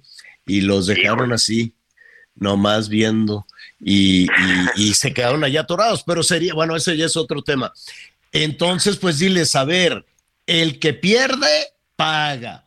Y en lugar de que paguen ahí las puras carta blanca y cosas por el estilo, no, que paguen la obra Claro, de infraestructura, obra. porque al rato ya vienen los, caralón- las- los calorones, ahorita Sí. andamos con el fútbol y con, y con Tesla y con todo lo demás. Ya se instaló la planta aprovechando, Luis, ya tienen ahí la, la planta, ya tienen los terrenos, ya todo o todavía no. Ya, ya están los terrenos, ya, ya, ya están delimitados, ya empezaron las obras, pero ahorita están haciendo cosas como aplanarlos, este, eh, medición de, de- de factibilidades, etcétera. No, no hemos visto todavía algo que crezca hacia arriba, que se edifique, pero dicen estos señores que, que, que para fines de año, marzo, más tardar, sí podrían tenerle ya, ya terminado. Bueno, Luis, pues que vamos a ver si es cierto. Bueno, vamos viendo. Oye, eh, Luis, pues muy bien. Eh, vamos a estar pendientes de todo lo que suceda. Estaremos también ahí pendientes de tu crónica. Hace mucho que ya nos tienes muy tirados a mitad del arroyo en la noche. Queremos ver tu crónica también en hechos. Y este, Encantado, y pues Javier. felicidades. Vamos, vamos viendo lo que, lo que suceda. Entonces, Estamos este, confiaditos los dos. ¿eh? Vamos Están con los Tigres, Miguel demasiado Aquino. Yo sé que tú eres. Chivas, pero que, que gane el mejor. Muchas gracias, Sí, encantados. ser- Ya saben que cuentan con nosotros Mira, acá yo nada para lo que se ofrezca. te lo dejo, te lo dejo de este tamaño, Miguel Aquino. Luis ya tiene su boleto y tú todavía estás batallando. Entonces, pues vamos viendo. Me, me estás, me estás, ¿no? este, Te está cucando. me estás te cucando está a la torre. cucando. Fíjate, dijo, él ya tiene su boleto, ya va a ir al estadio, ya dio el, eh, el avance del Oye, resultado. y a él sí le 4-1. queda su playera. A él Ah, le queda claro, la playera claro. todavía. Sí, Sí, no, ya no, ya no, tengo la bueno, ecológica. Tigres ya sacó playera ecológica. A ver Ah, si sí, Chivas hace lo bueno, mismo. es que luego salen, es que luego en el verano salen todos los, los señores con las playeras de sus equipos y ya que se, se tienen que comprar una tallita más grande, porque luego le- te crece la panza, pero la, la playera no. Entonces todos los señores ya saben, playera, Semana. Santa, el verano, pero andan, andan con la pancita forrada de tigres rayados, de lo que sea. Por eso hay que Mucho- tener dos mucho tallas. éxito. Yo tengo la talla chica y la Ah. mediana para cuando, para después de, de, de la carne asada. Mm, No, que muchas la- gracias, Javier. Al contrario, al contrario. Un abrazo, Luis. Gracias por todo. Abrazo, abrazo Luis, suerte, diviértete amigo. Tigre, tigres, tigres. Qué chistoso. Oigan, vamos a estar muy pendientes de una noticia rápidamente antes de que se. de- estamos por eh, confirmar ah, una, un, un tema, un tema triste que está circulando en algunas Lamentablemente redes. está confirmado, Javier. en algunas redes sociales. Ya está confirmado, falleció Tina Turner. Correcto. Falleció Tina Turner, la reina del rock and roll. Falleció a los 83 años de edad, pero yo me atrevería a decir que hasta el último aliento de vida Tina Turner estuvo en actividad, estuvo cantando, era una mujer, pues sí, con, una carrera tortuosa desde el inicio, con violencia intrafamiliar, con una serie de pasajes oscuros, pero que de ahí sacó mucha fuerza para convertirse en una estrella impresionante, en toda una referencia de la música. En paz descanse Tina Turner con toda, con toda esa trayectoria, con toda esa música, con todo ese legado impresionante. Después superó estos, estos temas tortuosos del arranque, del arranque de su carrera, una mala decisión, una mala pareja, ¿no? Las eh, decisiones económicas también, las decisiones de producción, tantas decisiones que, tienen que, que se tienen que ir tomando en la vida y en ocasiones se van hacia un lado o hacia el otro. Al final, al final logró consolidar una carrera impresionante, logró ser eh, toda una referencia y logró dejar ese legado impresionante, ese legado enorme para la música, no nada más para el rock and roll. En paz descanse Tina Turner. Esto eh, ya se ha confirmado, Sí, Miguel. señor. No tengo los datos de falleció en los Estados Unidos o en Inglaterra. No, falleció en una propiedad en su casa, en una casa que tiene cerca de eh, Zurich, en Suiza, en donde estaba En Suiza, eh, desde hace ya varios, varios días, semanas, por una enfermedad, una larga enfermedad, de acuerdo con lo que está diciendo su representante, y precisamente en esta casa, rodeada de su familia, en Zurich, en Suiza, fallece a los 83 años la reina del rock and roll. Qué pena.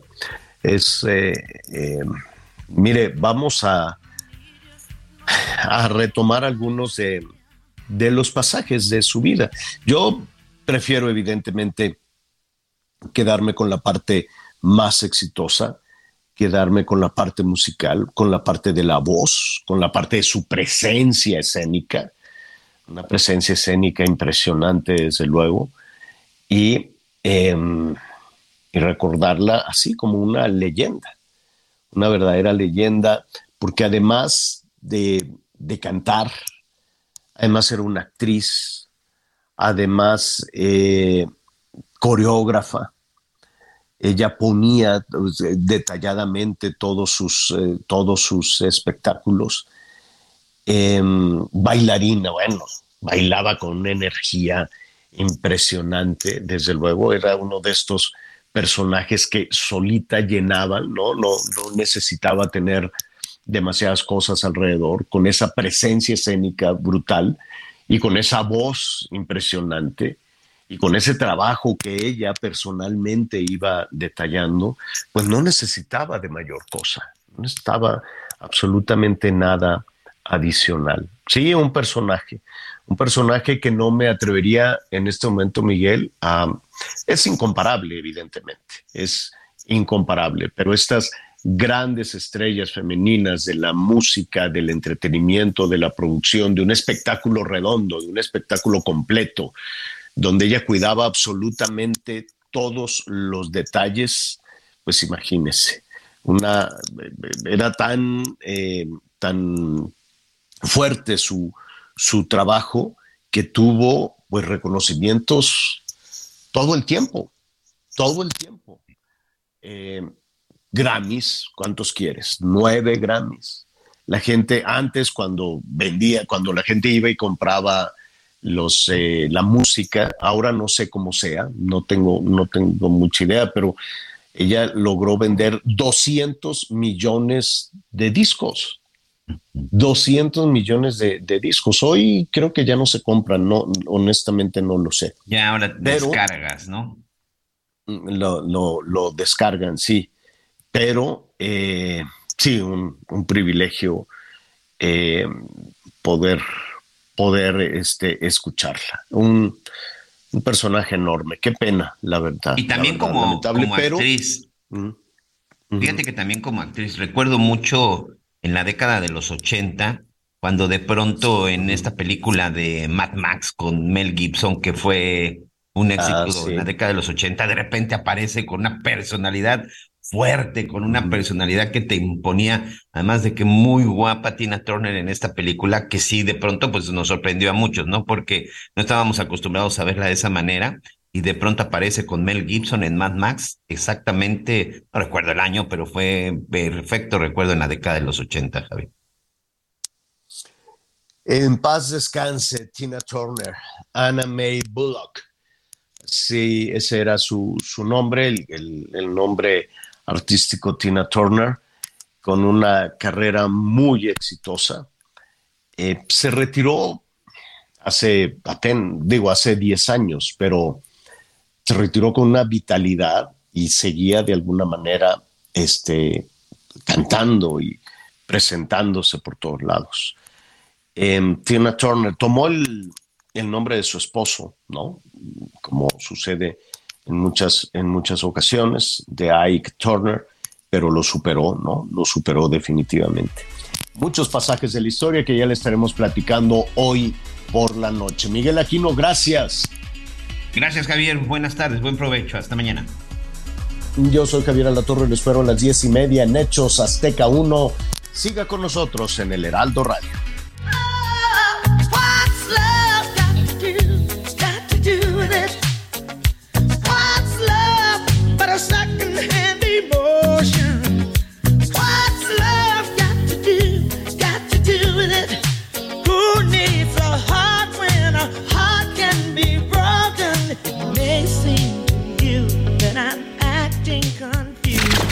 Gracias por acompañarnos en Las Noticias con Javier Alatorre.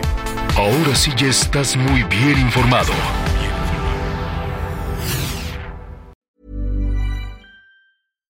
When you make decisions for your company, you look for the no brainers. And if you have a lot of mailing to do, stamps.com is the ultimate no brainer. It streamlines your processes to make your business more efficient, which makes you less busy. Mail checks, invoices, legal documents, and everything you need to keep your business running with stamps.com. Seamlessly connect with every major marketplace and shopping cart. Schedule package pickups and see your cheapest and fastest shipping options from different carriers with rates up to 89% off USPS and UPS rates. And with the stamps.com mobile app, you can take care of mailing and shipping wherever you are. Make the same no-brainer decision as over 1 million other businesses with stamps.com. Sign up with code program for a 4-week trial plus free postage and a free digital scale. No long-term commitments or contracts. That's stamps.com. Code program.